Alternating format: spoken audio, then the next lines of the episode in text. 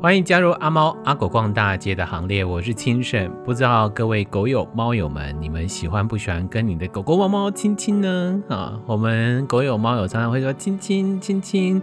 啊，好在各位听众都是养狗或是养猫的朋友们啊，所以我刚刚那个话语，希望不会让大家觉得有不舒服的感觉。好。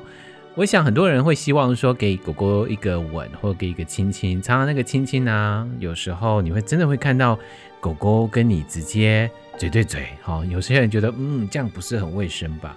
但是有没有人问过你们家的狗狗喜欢不喜欢亲亲呢？那对于他们来讲，喜欢亲亲或是喜欢你的表达到底是什么？有没有去考虑到说对方，也就是狗狗、猫猫喜欢这样的一个感觉吗？我就看到 I Love Dogs 的那个网站就在讨论这件事情，是狗喜欢被亲吻吗？好，所以大家可以先想一想，就是当你的狗跟你做亲亲的时候，它会有哪一些的动作？它可能是撇头，或者是它可能会有舔鼻子的这样的习惯，或者是它就很开心跟你摇尾巴，这些事情，或者是你会看到的事情，是你们家狗狗就这样，嗯，沉默不语，呆滞。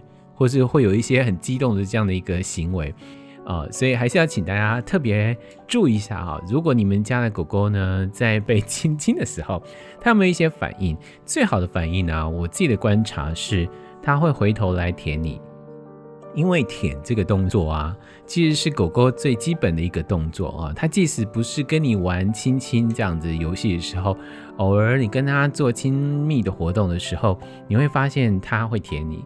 对于这些毛小孩来讲，舔是一个非常本能的一个动作，因为他们从小就会去舔妈妈、爸爸，然后获得取暖，或者甚至于他可以获得乳汁，然后可以长大，甚至于他的那个舔的动作当中，还包括是熟悉这个环境。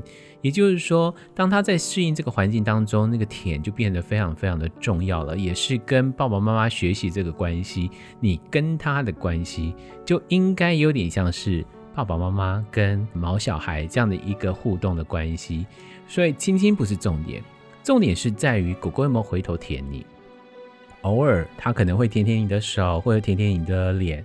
或是舔舔你的嘴，还是有等级的哦。所以今天节目一开始就跟大家来分享是，我们说要不要跟狗狗、猫猫亲亲？每一个人没有每个人的这个方式。比如说我基本上不会跟狗狗亲亲的啊，我们都是脸颊对脸颊这样。我我喜欢让它很近距离的闻到我身上的味道。对我来讲，那是非常亲密的行为。那很多人就觉得，哇，亲吻才是真正的亲亲的话，每个人有每个人的决定哦。在今天我们不讨论说那个什么病毒啊、病菌啊这些等等的问题。对于狗友来讲啊，爱狗爱猫的人来讲，这些都不是问题。真正的问题其实就是我节目一开始所跟大家说的，就是我们跟狗狗的那个互动的距离。我们是不是可以拉得更近？而我们是不是又可以看到狗狗、猫猫它没有其他的反应？这个反应是冷淡，是拒绝，或是反感，或是表达喜欢？对于狗狗的舔这个动作，我们是不是有更多的了解呢？好的，今天呢，我们要访问的是赵青青。哎，对，他对我脸书上面就叫赵青青。我不是想要跟他亲亲，因为她有老公哈、哦，她是个美女，她老公也比我帅太多了哦。今天我们要访问的就是赵青青。他在花莲呢，一直在持续做中途跟送养的工作。我们来听听他作为一个送养人，他的故事好不好？赶快进行我们的阿猫阿狗逛大街。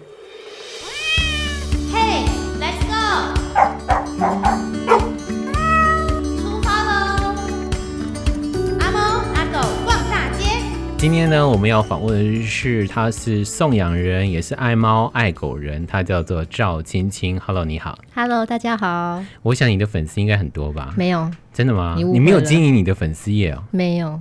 哦，可是你在花莲的狗猫界。看起来好像算是一个响当当的一个人物，那是看起来，不要误会哦。实质上更是响当当。但是我跟你说，我那个猫猫狗狗的朋友非常多，人类的话没有那么多，两只脚的很少啦，四只脚的比较多。所以我今天不能冒犯到你，否则的话，你的那群朋友会来跟我算账，说你们怎么可以毁损赵青青的？不会不会不会，没有，千万没有这件事情，没有没有没有。我们做这个事就是自己单纯喜欢而已，完全没有任何的那个包袱。你是先养狗还是先养猫啊？我先先养狗，你是先养狗，嗯，然后猫是因为有一次有朋友拜托，然后我就接触，嗯、开始就有一些经验，嗯，然后接着才有就是救援啊，然后送养这些，一开始都是狗啦，因为我本身就是养狗，对，那猫是因为中间有朋友就是拜托，然后刚好我就从中学习，因为其实猫狗还是照顾起来说没有差别，可是还是蛮多。细节部分有不太一样的地方，嗯、对啊，它两个是完完全不同的动物啊。对，但是就是如果真心喜欢它们的话，我觉得很多东西都还是可以克服啦。只是很多专业的东西，我还是会请教我一些就是有在养猫的朋友，跟有在中途送养猫的前辈。这样，什么叫做真心喜欢？你有碰过不真心喜欢的吗？有哎、欸，反正呢，就有时候你会遇到一些人，他养那个动物只是因为单纯。寂寞、孤单、无聊，欸、他把它当成一个炫耀品啊！真的？哎、欸，我现我还好，我的朋友当中没有那种会把狗猫当炫耀，有什么好炫耀的？炫耀什么啦？你而且他会把它当一个工具啊！所以一个工具就是第一个，他可能就是他觉得他养那个动物可以吸引到别人的目光。那有些男生之前会养一些动物，然后去公园遛嘛，嗯嗯、然后就会有女生靠过来，你知道吗？增加交朋友的机会。然后再来就是，我觉得，像有些人他就是会特别喜欢品种猫，对，品种猫跟品就是有品种的动物啦。然后他可能就是没有办法去接受一般那种米克斯，米克斯对。可是我觉得这也没有什么绝对的不好，因为我觉得那是每个人的喜好。嗯，只要你就是你养了它好好养的话就 OK。但是我就真的有看过那种养品种的，但是他就非常抗拒那种一般的米克斯，然后让我就觉得没有很舒服。因为我就觉得，其实他们只是差别在于外表而已。我自己这样讲，因为其实我一开始是养那个马尔济斯，对对对，因为我妈其实都十几岁了。然后后来才接触米克斯，嗯，对，所以就慢慢慢慢一步。所以我虽然养马尔济斯，但是我主要救援还就是米克斯居多。其实很多的狗友啊，然后后来变成了我们说的，不管是天使啦，或者是寄养人、送养人啊，对，很多都是从纯种狗开始养起的。对，然后就发现，哎，狗狗其实很可爱，嗯、然后发现，哎，其他的米克斯犬也都是很可爱的生命啊。嗯，因为。我后来觉得，就是像有时候我会人家问我们说啊，他长大会怎样，会多大多小？然后其实我、嗯、我我自己后来觉得是，其实养养到最后你有感情的话，外表其实就是好像没那么重要。但是外表的确会加分，对。可是你在就是饲养的过程中，你会跟他培养感情嘛？嗯、如果你真的很喜欢这个动物，然后你跟他的关系非常好的时候，其实他外表好像没那么重要。我觉得个性真的很重要，就是你们之间的关系更重要。外表你就会慢慢的嗯。没有到那么重要了。可是重点就在那个关系啊，因为那个关系是很多人第一次养狗或第二次养狗，对，始终不会把那个关系给搞好。建立好，然后对，对，没有建立好的情况之下，可能就会说啊，狗狗不乖啊，然后把所有的问题都丢在狗狗那个身上，然后就弃养。那就是定义啊。像我有时候就，因为我后来接触送养嘛，然后我觉得有时候很细节，第一就是越细的东西，其实一次都讲不完。然后那。有时候就是想要领养的人，我会跟他们说，就是很多问题其实都是需要克服。可是如果你前提是架构在你把这只动物当做是你的家人，嗯，就是你的定义是家人的话，其实你很多问题都是会不会存在的。你明白了？就是你觉得它很重要，对。比如说，好，如果说是你的小孩，那你的小孩如果乱乱大小便，你有可能说，哦，我可能没办法养它，我可能要找邻居把它带走，或者是之类的嘛，嗯、或者是他打翻东西，就说。如果是自己小孩，你就会觉得啊啊，摸个鼻子，然后就可以了。但问题是，他们就不觉得那是小孩啊！你知道，小孩跟狗，一个是他生的，还是有差别的，一个不是他生的，对啊。对，的确，因为有些人呢，其实他觉得动物就是动物，可是我觉得关系有分很多种。像我有遇过几个朋友，有像像我自己，我我自己觉得就是我的就是当小孩，但是我外面救援的呢，我就是有的会当朋友。我觉得那是我的朋友，哦、我们是朋友的关系。对，如果说救援送养的，我就觉得我就是什么阿姨之类，反正我们就是我自己的称呼。那有一些就是当伙伴，嗯、那我有一些朋友他养他就是当平辈哦，比如说他就是我的 partner 之类的，他把他当做他的兄弟伙伴、手足的感觉。对对，那你说有一些，对我就觉得每个那应该是说他在接触这个动物之后，他从中间。并没有得到乐趣、感动，有没有？对对，你有没有觉得从中间，你觉得你跟他之间有没有得到感动，然后你就会觉得很有共鸣之类的？其实是跟谈恋爱也很像啊。哎，我自己养狗，我现在养的是米克斯犬啊，超棒的，对不对？对，然后呢，我每次 没有，大家它是一只非常敏感，然后三不时一害怕就会回头咬我。哦，他真的找对人了。请问你送养有条件吗？我在送养文章的时候，其实我就会有限制一些条件。嗯，比如说呢，我会希望对方不是学生啊，我会希望对方不是学生。所以你送养的条件当中有一个是他必须要学学生，为什么？学生变动性太大了，稳定性太低了，uh. 他们连对自己的未来其实都没有办法完全百分百掌握。何况是学生说，我想要养一只狗啊，然后我相信我可以陪他。我会劝退他，啊，没有，我一开始就拒绝啊，所以我不用劝退他，像这样他就不用过来了，因为我觉得如果我要从劝退他，我就要、哦、对不起，我们要送给学生这样，我就说不好意思，我文章有说，我会说谢谢你的询问，但是我们文章上面有写说谢绝学生，可是他好可爱哦，我想养啊。可是因为我已经谢绝他，通常不会有人再问这个问题哦，是哦，对对，不然后面就是会。哎、欸，如果说啊，他是一个就是笃定很想要养他的，啊，哎、欸，我跟你讲，我会不会会不会透过这样的一个方式，说你要来试炼我是不是真的很想要他？没错，我跟你讲，因为我的确有送过给学生，然后我觉得，因为有些人就会说，哎、欸，你如果把那个条件都压的这么，就是开的这么高的话，是不是会错过一些那个？嗯、那我说那没关系、欸，这个学生厉害，这个学生厉害。然后我就说，可是对我来说呢，这其实就像，我觉得我说，其实对我而言，我觉得。这就像我们如果是一个老板，然后他在应征员工的感觉一样。嗯，我其实把条件开出来，但但是你过来之后，我们在面试的过程之中，哎，也许你的不足的地方，你有很多优点可以把它补足。那我觉得那个条件都是可以谈的。所以，我其实像什么，我也是除了谢绝学生以外，我也谢绝租屋，就是我不，我我我是不让租。哇塞，你真的好严格哦！对呀、啊，我有个朋友，你知道他在连租都不行，那我以前台北就不可能有有一只狗陪我、啊。对，因为你知道吗？我们实在看过太多了，然后我就希望说我能够让风险降到最低。嗯这没有绝对，因为我觉得任何的送养的标准都在我们送养人的心中，对，没有什么绝对哦。所以就是、uh. 就是，就像我们择偶条件、啊，就是我们要到底碰到哪一个是送养人，就这样子。对对对，所以我觉得就是我我也没有，我就觉得我 OK 这样，那你可以接受你就过来，我也不是否定。等一下等一下，你刚刚讲到两个字叫择偶，你知道爱情跟择偶呢？你条件太多的时候，其实限制了爱情的发生的可能。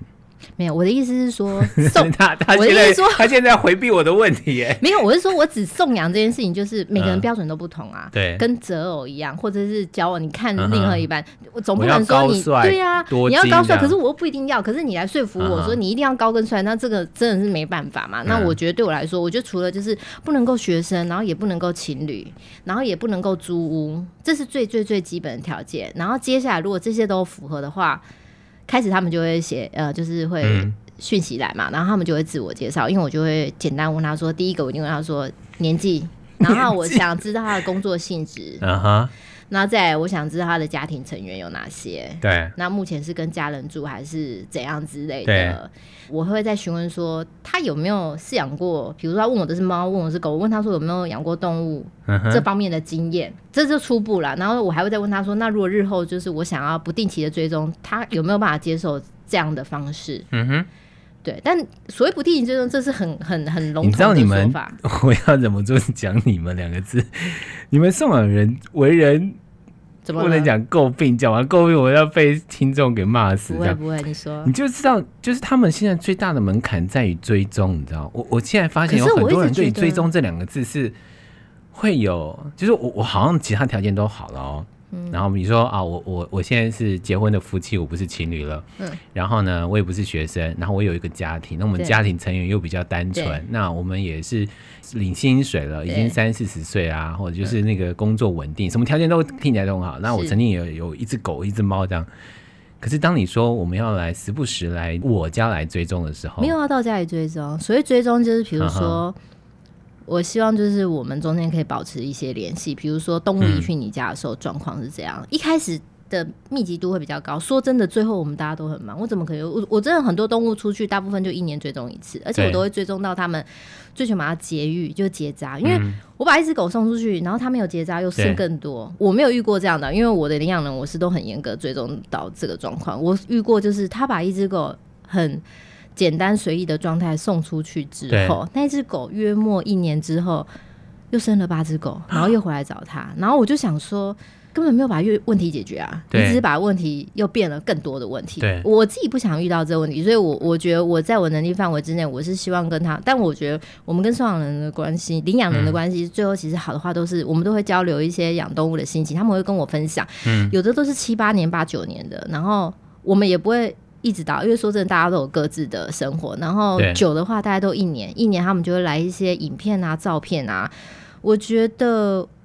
这并没有什么太大的困难呢，而且有些人他会说，为什么我要这样？可是我就直接很白的跟对方说，我说，嗯、我说现在网络上变态这么多，今天我不认识网络上变态这么多，真的啊，网络上变态那么多，啊、然后对我而言，你就是陌生人，我怎么会把我照顾这么辛苦、辛苦救援来的一个小生命，嗯、然后交给陌生人，然后就从此就没有？我说这我这不是，我说如果是你，你觉得这样不危险吗？嗯，而且我怎么知道你说的是真的？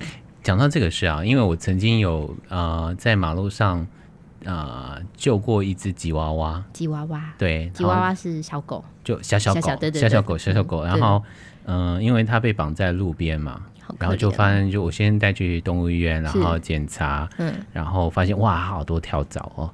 后来要送养的时候啊，是妈呀，我就难过了，你知道？我觉得这个。好，我后来决定不会再做送养的。对，有些人是这样，因为觉得，因为我是喜欢大狗的人，嗯，我所以我对那种小型犬啊，因为那种小小型的，我真的是觉得我随时可能就把你给压伤了，所以我对于小小犬都会离得远远的这样子。嗯、可是我就没有想到说，其实会有那个感情因素在里面。会啊，所以你们刚刚说的，就把它当成伙伴、同伴这样的一个平辈的方式，也是这样子的关系，就是避免容易感伤吗？没有，那是有些人把它认定那种感觉。我觉得有些人他就是，哦、我觉得那好像就像那个吧，感情上，哎、欸，情感的寄托。对，有些人有就是当就真的这样，像我就真的当小孩。我一开始养就是把他们当小孩，对，就是会自称妈妈。我相信很多人都是，然后。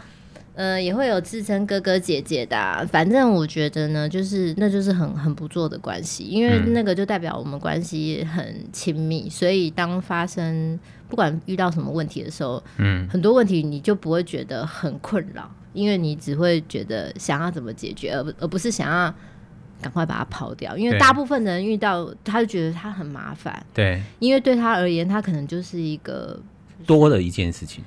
你觉得很麻烦，所以你你只想要把它撇开，你不想要正视它，你也不想要面对。然后我就觉得这很可惜。嗯，嗯，我自己是养着养着，我就觉得跟他们关系就是真的是很亲密啦。对，遇到对啊，哎、欸，那个自己要买东西都是想很久、欸，哎，花钱在他们身上是都没有在考虑的、欸，真的。你说，我跟你说，你说花钱花在那些准备要被送养的。不止我说，还有包括自己家里的，但救援也是啊，哦、救援要花的心力真的是，嗯，你你小的我小的可能几千块吧，大的可能有的几万块，你要看那个动物本身有什么特殊的问题。你是说包括疾病啊这些？对，有些有特殊疾病，有些要开刀，但是我没有，我没有遇过这么这么这么棘手的，这么棘手的，那只有治疗大概一两万块，两三万块的。那、嗯、我看过网络上很多，就是那种。比较重大什么车祸啊，是一些特殊疾病，啊、那个都是医药费都还蛮惊人的。嗯嗯，但不过大部分那个都是还是很多。一些很熟识的朋友，就是会一起帮忙。如果这部分的话，就是我自己还蛮幸运的，比较没有说让自己把这条路走的那么辛苦。嗯，一般来讲啊，我我自己会觉得啦，如果你要救一只狗啊，或者救一只猫啊，是你就救的时候就已经想好了，可能那个医药费是我们自己要出的，不然就是我一开始的确就是。其实我我对于网络上有些人就会说希望大家能够捐款这件事情，我老实说有持着。我懂，嗯，因为其实我们。因为我开始在救援的时候，其实花莲还没有像那样的猫狗社团。嗯哼，对。那我们一开始就是自己几个朋友，就是比如说早期不是有一个类似像噗浪，呼浪，对，类似这样的。对，那那时候几个就是我们养狗养狗朋友，我早期都是养马尔济斯嘛，然后后来慢慢的就是，哎、欸，有时候你有一天遇到那样的动物，然后其实你也没有什么特别。有时候我们把这些事情写在网络上，其实并不是说让人家刻意炫耀说，哎、欸，我们在救动物啊，好像我们很有爱心啊。嗯、我最讨厌人家说我很有爱心，其实我们不是有爱心，嗯、我们只是因为家里有动物，所以你看到的时候你会有，你会舍不得，那不忍心的。感觉大过于什么有爱心，我真的对对，我我其实没有很有爱心。我们也不喜欢称那些对啊，呃，在照顾这些流浪狗的称之为爱心妈妈。对啊，因为爱心这两个字压力太大了。对啊，我不喜欢那种，而且有这种很像是那种，就是那叫什么哦，被那种爱心绑架，你知道吗？对，就是说你是爱心妈妈，你就必须把这些事情照顾好啊，什么？哎，他可以不用那么有爱心去做这些事情啊。所以呢，你说那个关于就是网络上的。我觉得大家就是募款的事情，嗯，应该是大家就现在呃看很多，现在网络越来越发达，所以很多文章都是这样来的，所以他们会按照这样的方式去做，嗯，就是希望大家可以帮忙。但我们以前早期的确都是几个朋友掏掏腰包啊，对啊，三百我五百啊，他能力多的人就五百八百这样，然后大家累积这样，然后久了，嗯、有些人就是他可能就是。没有想那么多，然后就可能就像你讲的，他就可能先带的，然后带去医院就发现说，哇靠，他现在住院费用很贵嘛，对，他可能一进去可能就没有五千块走不了，可是五千块可能对他来说是压力，对，因为可能有的真的只是学生，你知道学生跟年轻人，他们有的就是热情跟杀劲，他就问你知道吗？他没有想到后续，但是你知道救援动物后续真的非常非常重要，比如说你要安置他，你不可能一直让他住院，你知道住院。久了都是就是费用啊，嗯，而且你你把它救出来，然后就一直让它住在医院。对我动物是很少会住在医院，我大部分都还是会带回家安置，因为我会跟它培养感，就是培养关系感情。然后，因为我最终还是希望它能够找到对适合的家。可是我发现你送养的时间很久哎、欸。看动物的状况哦，你看，如果说有的是，比如说以动物小猫小小猫来说，它如果状态，比如说我必须要到它，呃，我希望是呃预防针能打完，它稳定之后，因为我还是有遇过，就是没有稳定状况送去的话，其实死亡率蛮高的。嗯、那我希望我打完预防针，它身体状况健康之下，然后我送到就是新主人手上，那是最棒的。那要好几个月啊。呃，没有没有没有，其实大概两个月就可以了。Uh huh. 但是在这之前，我就会一直记录他们的生活状态。所以如果有想养动物的人，大部分就可以在我的脸书看到，然后慢慢就知道说，哎、欸，比如说青青现在手上最近有一只狗要送养，跟一只猫送养，嗯、那我会等状态好开始，我就开始写文章。可是前面大家就知道有这个动物存在，那我就开始会 po 送养。对，那如果你说有些状况，你知道是像米高好了，你刚刚有提到，嗯、就之前米高是因为救援到他的状态的时候，他。太糟了，因为他整个皮肤病非常严重，而且他行为就是因为他长期被链绑嘛，所以他完全没有社会化，哦、他可能就是很躁动，然后会到到处抬脚尿尿，然后会一直，反正就很像小 baby 一样。哦、嗯，虽然他已经成全了，他可能是已经五岁的狗，可是他因为一直被绑在一棵树下，所以他的那个。会非常的激动，所以我那时候也在矫正他一些，不要这么激动啊，然后也不要乱抬脚尿尿啊，对，然后也要懂得跟人互动嘛，因为毕竟以前他是绑在那边，他主人可能两三天才去给他食物的那一种，嗯，然后他皮肤状况那么糟，其实，在那样状态之下是很难找得到主人的，对，所以才花了一些时间等他，我大概照顾他两三个月之后，再开始写送养文，写送养文，然后我就开始尽量 po 在我有家的任何的。任何对任何的社团，就是全部都丢出去，然后可能因为他外表还蛮吸引人，就是，他的确收到蛮多那个领养的信，但是我也筛选的非常多，对后来有找到真的，我觉得找到很不错的主人啊，因为我觉得鸡绝对不会有好，可是很难 腹肌，你知道，有时候会，可是呢，我觉得就是。你一集说真的，把它带回家之前，我已经先想过，我觉得这都学习。但、嗯、以前早期我可能没办法，早期我真的就是硬着头皮做，就是带回去的时候，我想说死定了，我现在怎么办？然后如果送不出去怎么办？对啊。可是我后来就觉得，那就不要这样想吧。如果你有想要把它带回家吧，我相信，嗯，今天会让我遇到这个动物，我一定是，一定就是有安排的啦。就是我觉得就是我有一个安排，有一个安排 就是秦钟就留在你家。对，的确的确，我家的确有这样，但是他们最后都善终了，因为他们就是状态不好，哦，没有办法送养。我家曾经就是庭院有两三只，就是比如说他状态真的不好，放也放不回去，放回去就必死无疑。然后我就真的把他们收编到了。说真的，他们在我家也没多少年啊，大概一两年之后就走了。哇，真的状况不是很好，状况不好啊！你要怎么那个怎么送养？那个条件是吧？可是说真的，我不会把它放回去，而且我越照顾他越久，我不可能把他放回去，因为他已经失去他原来生活的能力了。嗯，对，就是你让他离开他原来的生活圈太久了，他已经很依赖你了，那是绝对不可以放回去，因为你把他放回去，等于就是让他就没有办法适应原来环境，他也没有没有谋生能力。那米高后来就找到一个什么样的条件让你后来点头啊？呃，就是我刚刚说的嘛，第一个他们不是学生嘛，也不是情侣，然后他们有饲养黄金猎犬，所以他们养过大狗，所以知道他们有那个力道，你知道吗？嗯、就比如说你以前养的是小狗，那你可能忽然要接受这么大狗，其实有些人他抓的力道就没办法。然后再就是呃自由的房子，房子的空间也 OK，然后他们两个夫妻的经济能力我觉得也很不错，嗯，然后我们也是有来互动两三次。对，然后我觉得他们不错，然后最后就让他们把你米高带走。真的不是因为什么我很挑那个什么什么，一定要经济要多棒啊之类。但是我觉得稳定很重要啊，因为说真的，动物一旦有问题啊，那个钱不是一两百、两三百、几千块可以解决的。对对，有的是好几万。对啊，嗯。可是如果有些人没有能力，那这嗯。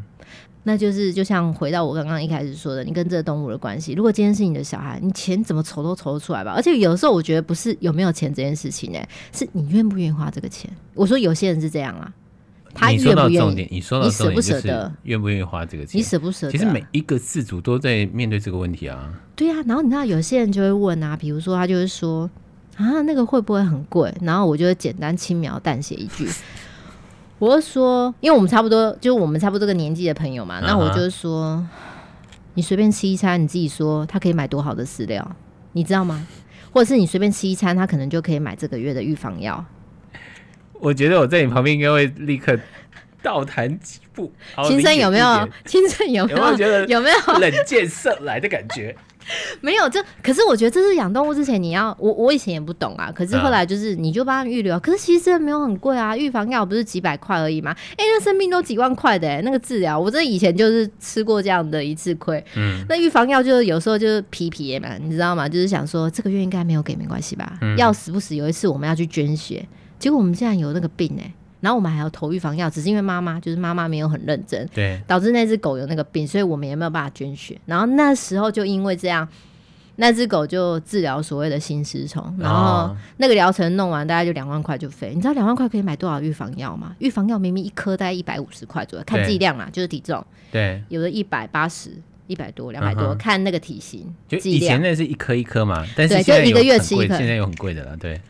很贵的那个就是它，就是把你全部综合，比如说你心丝虫，然后还有体外的，一般大概八百块，不是吗？对，体外跟体内，体外体内那个。我觉得这些都要算给听众听的，就是你要不要养狗，一个月至少在医药费上，对，你要负责这些钱。而且我跟你讲，就是你知道有些人这样，你看我们在筛选领养人，其实都是，你知道那时候人就是你的，我觉得那个 EQ、IQ 都哦，EQ 我觉得看 EQ，对我觉得没有 IQ 也要控制的非常好，就是你必须要问他们那种很。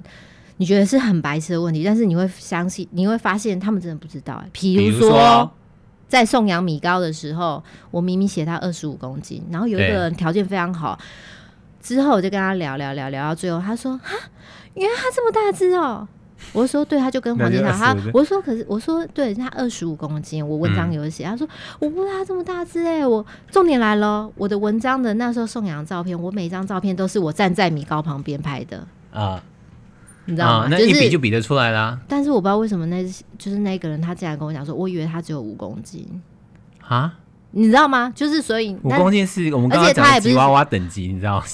吉娃娃大概一两公斤、三公斤有。只是我就想说，然后后来是或者是他们就是他们会不了解会掉毛这件事情，有的会这样哦。那你自己都会掉头发，为什么狗不会掉毛？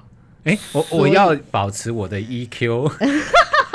没有这种东西，就是我自己之后自己心里想啊，我是没有办法直接回他们。嗯、然后后来呢，我就希望，所以我就会问说，你有没有饲养的经验？如果有，我觉得很棒；如果没有，你愿意学习，我也觉得很棒。因为其实我动物还是有送养过给新手，因为我觉得他哇，他把功课做的超足的，你知道吗？好棒哦！因为啊，我刚刚讲的有一个破例，就是租屋这件事情。有一次就是我觉得租屋我真的很抗拒，然后但是他就不放弃，一直跟我聊聊聊聊聊。然后我说，其实我我很排斥送租屋。然后他就聊聊聊聊到最后，哇塞！我觉得他好认真哦，他做的功课超齐全，但是他也没有说一定要跟我领养哦。我觉得我们在对话过程中，我觉得他好认真，然后而且我觉得他愿意学学习，只要你愿意学习，我觉得这个机会就是可以给的。所以我最后就让他领养。我想说，哇，他真的好认真，他还买书去看，他还跟我交流。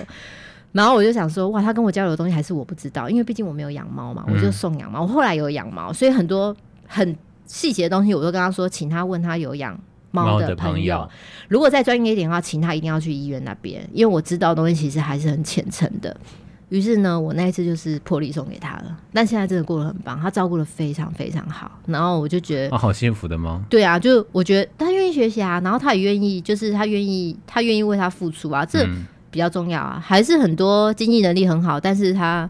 二十五公斤也不知道到底什么是多大只的狗。对啊，二十五公斤其实还好哎，它只不过是中型犬。但是因为它预期它只有五公斤，不是啦，五公斤是哪什么狗啊？连贵宾都不到啊。五公斤呢？我在想也有超过五公斤，腊肠可能五六公斤哦。雪纳瑞吧？你知道雪纳瑞吗？我知道，我知道。因为因为柯基还是太大了，柯基还是有点太大。对啊，柯基也有十几公斤啊。嗯，八哥也是。对，所以就是。我想说，嗯，文章都这样写，所以我想说，有时候我都问他们，就是我自己都觉得讲难听，我觉得这是超白痴的问题，但是发现他们真的不知道哎、欸。我想说，然后什么白痴的问题啊？就是比如说，就是要不要吃心丝虫的药吗？没有，这个心丝虫我觉得很多人都不知道，我觉得还 OK。可是我跟他讲之后，我就跟他讲说，这有死亡率，请他们重视这件事情。什么叫有死亡率？就是他得病之后是死亡率蛮高的，哦、就是他会致死的。嗯哼，这个这个病会让这个动物死亡的。嗯，所以要打打那个预防针啊。那不是预防针，就是预防针，每个月要吃那个预防药。对对对对对对对。然后我会跟他们讲嘛，然后他们就会知道嘛。我觉得这个还是很多人不知道，的确，因为早期没那么普遍，大家都知道，但现在蛮多人，其实大部分都会知道。我说像有的，我想想看，他就会说，嗯，就是。它会不会一直叫？它会不会伸爪子？然后我想说，你有养过猫吗？它会不会掉毛？嗯、它会它会不会抓我家沙发？会啊。他就会问这种问题啊。那我想说，这问题就让我这些答案都是会的，因为我顺便回答全部都会。对，我说他全部都会。你就养，他就养一只无毛猫，哎、欸，但是他有不是，他就去养那个杂货店，不是有卖那种小只头，就是那种充电池，然后会 那个很可爱，那夜市都有在卖。那好吵啊，那比我睡觉还要吵、啊那个。没有，可是那个你不要用的时候就把它关掉就好啦。哦，那就没有得到那种叫做有温度的关系。对，然后而且我也很怕那种，就是说，哦，我想养来，然后就是就是那个，因为我女儿吵着跟我要，嗯。哎、欸，我跟你讲，我真的遇过。通常他领养这只动物的时候，我说：“哎、欸，请问你怎么会想要养这只狗或者猫？”我就我小孩就是说他想养，然后我说，那、嗯、我就想说好，我就再继续问下一个问题。我说：“那你本身就是你喜欢这个动物吗？”因为我讲难听点啊，因为很多小朋友养到最后都是爸妈在顾。对呀、啊。然后他就回我一句说：“我自己是还好。”我想说你自己还好，那我心想说：“哇塞！”你要倒抽了一口气。那我说哦，那我觉得就是那可能就是这部分的话，我觉得就是我觉得没有那么适合，因为我觉得因为要我觉得你们好好啊，要都说的好委婉哦。因为在电脑前面要打文字啊，哦、我相信我们这个线剪掉之后，我们等下私下讲话不一样。哎、欸，我们录到这里，我们结束，好，我们继续聊。有录音，等下美女看到我录音再走。哦，你知道吧？像我们不是有个共同朋友叫阿成？有啊。对啊，我常送养。我们现在要来报阿成的料吧？好好来来来没有，因为我很常就跟他聊一聊，然后比如说我说哦，你知道我今天遇到，就是有一些领养人就是妖魔鬼怪，然后就跟他讲说，然后就是我们开始说怎么会有这种问题？然后后来讲说算了，我后来决定就我就把他们当成这张白纸，然后就是原则上呢，他们如果我觉得没有啦，就大部分领养人都 OK，但是有些问题就是奇形。很很奇奇怪异，你知道吗？你就觉得为什么他问得出这种问题？Uh huh. 然后就会让人家觉得很很讶异。所以我就觉得他不适合。如果是小孩的妈妈来问，你也觉得不适合。嗯。然后如果是小朋友说吵着要养的，我也觉得不适合。小孩还小的，我也觉得不适合。Uh huh. 因为妈妈不会有时间。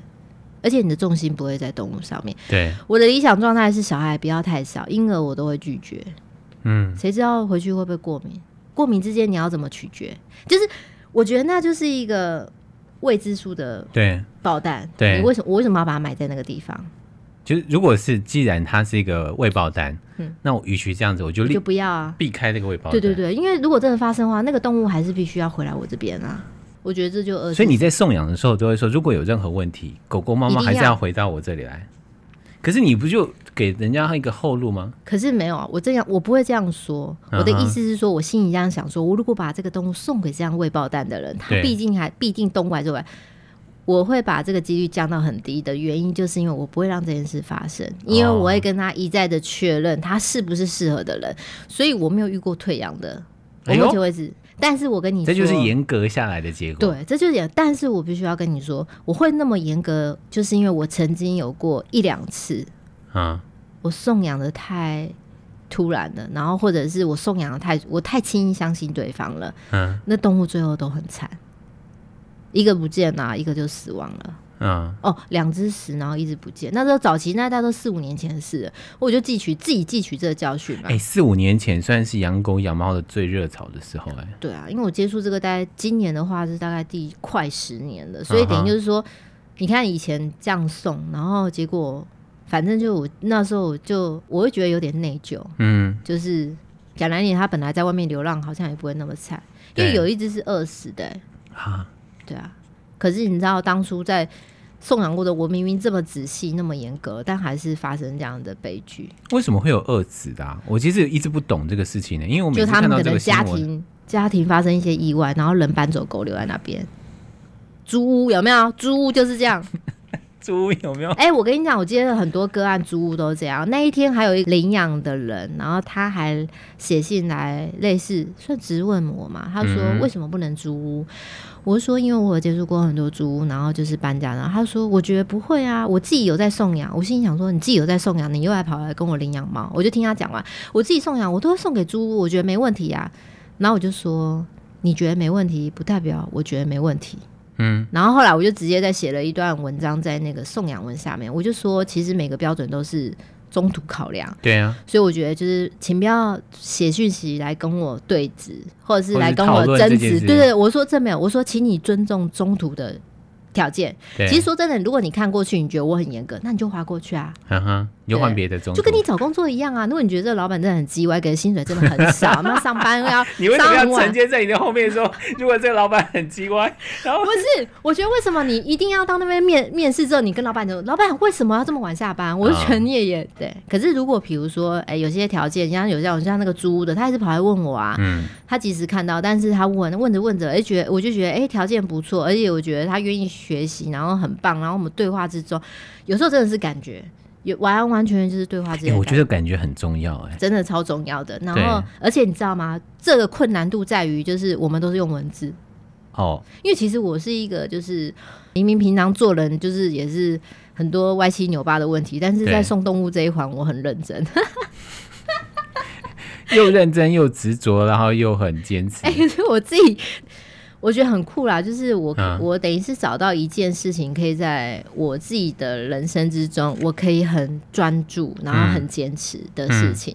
嗯，嗯，因为其实我觉得人要持续不断重复做一件事情不简单，对，不容易啊，对。有些就是我自己做事，我自己承认，我就是很容易三分热，嗯哼，一头热，然后可能又很快放弃。容易三分热，可是对狗猫不会是三分热，就是不会，对，就是这样。所以就是我觉得这是我自己，就是我自己很喜欢跟他们之间的关系啊，嗯，所以我觉得就也一方面就跟他们对啊，就是我也很享受跟他们之间的关系啊。嗯，你觉得作为一个中途，作为一个送养人，最大的乐趣是什么？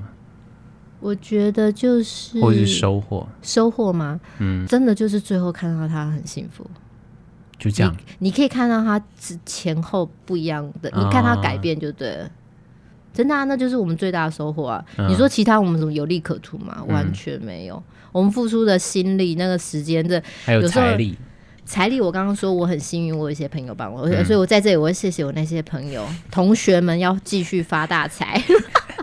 节目最后的时候，我们会打上一下名单，这样是是这样吗？我 那朋友真的是继续谢谢去，就是谢谢你们，然后真的很很感谢他们的就是信任啦，我觉得那就是一个信任，因为。对，那就是新的，因为有啊，因为我们像我们有一些朋友啊，比如说台北的，哎，我要讲那医院吗？然后医师娘啊，然后就会有时候会到脸书上，哎，我们现在需要罐罐了，哦，对对对，捐五百的，捐一千的，请自己加一加二，对对对对，类似像这样子，对，就类似这样的感觉，然后我就觉得很棒啊，因为说真的，有时候他们的金额我都想说，哇，有时候我自己都觉得。这个钱说真的，我有时候有些朋友说，哎，亲，不好意思，不多啦，就是可能三百五百。我说不，这很多。我是说，你知道三百可以做多少事吗？五百可以做多少事情吗？就是不多不少，那就是心意。因为每个能力不一样啊。你、嗯、对有些人会觉得害羞，不好意思说啊，不多。我想说没有，这很多，一百我也觉得很多。嗯、就是反正那就是一个你对这个，因为讲难听点，这一百你没关你一百可以自己去买两份咸酥鸡吧。爽的就是自己啊！你看他，可是他舍得啊，他舍得把这个钱就是拿来给狗狗猫猫。对对对对，所以这样。所以你说获得，哎、欸，说真的，就是你就是觉得很棒哎、欸，就是觉得他以前那么辛苦，嗯、因为看到他以前他们过那样的生活，我就觉得很舍不得。因为你就觉得家里的人每天都过得那么爽，嗯、然后外面的怎么那么可怜？然后他们明明都是一样的灵魂，而且其实动物真的很单纯。他们就是真的很单纯，所以我就觉得可以找到很棒的家人。嗯，后来写文章我都没有写说找适合的主人，嗯、我就是说我要找到对的家人。嗯，包括送养也是，你送给对的人啊，真的太重要。送出去很简单哦，嗯、那个举手要的超多的，可是你知道那些人都好乖。我有一次帮一个，我之前不是说帮人家筛选，那很可怕，他五封信啊，全部都是十八岁以下的小孩。十六，这个世界还是有希望的，是这样。他们真的都太小了，可是我真的会劝退他们。然后养很多的，我会劝退他们。啊、嗯，养、哦、很多的真不行，对我多猫多狗家庭，我都会就是、嗯、我会犹豫很久。我会，我就直接劝退他们。哎、欸，你会觉得送养会是一种不归路吗？或者是说，回头再问你说，你还会愿意做一个送养，做一个中途吗？其实我每次会接触中途跟就救援过来之后，中途才会送养，这就是一个流程嘛。对啊，我会救援到的动物，我觉得就是一个缘分。因为其实我自己觉得我能力有限，时间有限，而且我如果真的把自己塞得太满的话，我自己家里的动物会很辛苦。对，我的另外一半也会很辛苦。对，所以呢，我不会刻意去找。但是如果我自己遇到，又或者是。比如说我今天遇到你，你跟我讲一件事情，我觉得我知道之后，我就觉得说，既然我知道，是不是我可以做一些改变？我就开始思考这件事情。嗯，所以有时候像我之前，我从我们我们家住对那边，然后有一天就在另外一边，大概车程要一个小时的地方，嗯、就类似发生动物就是一直它没有结扎，它就不断的生，哦、生完之后呢就被活埋。嗯哼，对我就得知这件事情，然后等一下你们说的是我们家那只狗吗？哈，继续。然后那时候呢，其实我听到的时候，因为我是去遛狗的时候遇到的那位男生，他跟我讲，一位先生跟我讲，然后他就跟我讲说，哎，那个他很难过啊，因为他的客户什么，他家的狗就是因为不结扎，然后生，然后把它埋起来。我说我听到其实有点吓到，因为其实这个我有耳闻，就是有一些地方他的确会把动物活埋，但是我没有亲耳听过。于是那个先生跟我讲之后，然后他就说他很难过，然后我就跟他说，如果这件事情很难过的话，只有难过是没有用的。不会有帮助的，对这整件事情。嗯、然后我就说，我就这边想了几分钟，我就说，你有没有办法跟主人协调一下？我说我愿意帮他们把狗带去结扎。对啊，因为你继续难过，我说你继续难过都没有用，因为约莫半年之后你会再难过一次，因为狗狗就是半年对发情生一次，猫是两个月哦。先说一下，猫是两个月，狗是六个月哦，嗯、所以大家就是节育真的很重要。然后我就反正就是大概来来回回这样沟通，大概一个多月，终于成型了。所以那一次我就，所以我觉得就就我不会专程去找，但是因为我那一次去遛狗遇到这个先生，他是主动跟我攀谈，因为他看到我很多狗，他说：“哎、欸，你也喜欢狗？”我心想说：“对，嗯、我不喜欢狗，带那么多狗来嘛。”然后他才跟我讲这样的事情，然后因为他家有养狗，你就说：“那我们来试试看做这件事情。”然后后来最后这件事情很顺利，在六月的时候就完成了。所以呢，救援这件事情呢，就是。缘分啦，就是我遇到就是缘分，嗯、所以我也不会刻意去找，所以只要遇到之后，我就觉得在我能力、时间，然后范围之内，我就是把它做到我觉得很棒的一个位置，就是它可以找到对的主人。嗯，不然你乱送，你看乱送，有的就被活埋啊，他不结扎他就活埋，然后有的就放了到处，反正就很多很惨的啦。然后像送也是啊，那个米糕就是啊。米糕怎么来的？邻居生了，然后不知道怎么办，就随便奔几家来，嗯、然后就绑在那边。哦，很多乡下这边很多这种的。超多米糕绝对不是个案，嗯，但是你知道吗？我不可能每只就去救啊。但米糕是因为我住在秀林的一个朋友，他跟我分享，他拍照给我看。你要么不要拍照给我看，你拍照给我看，我就是画面一直停留在。其实你知道吗？他一开始是一年前跟我讲，所以要把你推入坑里头就很就不要传照片啊，传照片给你就好了。好可怕！可是我就希望就是，比如说跟我分享的人，希望他能够一起参与这件事情，不管是力或者是金钱，你小额赞助也好，我不会要你付全部，但是比如说我们可以一起开车送去，不可能都要我一个人嘛。我希望呢参与，我觉得你应该会觉得很棒这件事情。米高就是很惨呐、啊，反正就是很惨。我一年前。嗯他是因为一直淋雨，所以我就载了一个狗屋去给他。没想到一年之后，他主人所谓什么离癌之类的，所以就可能一个礼拜才去喂他，所以他变成皮包骨。他把它绑在一个树下，可是他却不去给他食物，也不给他水。我后来下去还能够活哎，所以他最后皮包骨啊，我救到他的时候大概十六公斤，现在。哦，我要提醒一下，现在如果你不给水、不给食料，防疫所通报防疫所就虐待动物啊，就是可以开罚，开罚有犯有是有罪的，要被罚钱，就罚钱。你知道有些人犯还会再增加罪行，而且就不能够再饲养动物，还有不结扎也是。对，然后你私自繁殖，哎，对对对对对对对对对，这些其实都有的，只是只是看有没有要检举你，对啊，没有就真的有没有要检举，要检举其实很。蛮容易的，对，好啦，今天访问的是赵青青，今天他至少告诉我一件事情是，是因为我们家狗狗是，我看到是要被活埋这件事情而我去养的，我一直以为说我们家狗狗只是个案，就发现不是。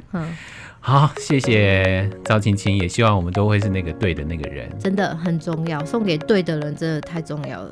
好，我们现在要来唱带领的《对的人》，好，没有了，我们要唱的是赵青青的老公的歌曲，是这样吗？李安君的歌。哎、欸，我我我我老公有其他人啊，不是。你想什么我都懂，是这样还是说？我有另外一个对象说。好，是啊，好了，好了，那我们今天非常谢谢赵青青，谢谢，好，谢谢，好，拜拜。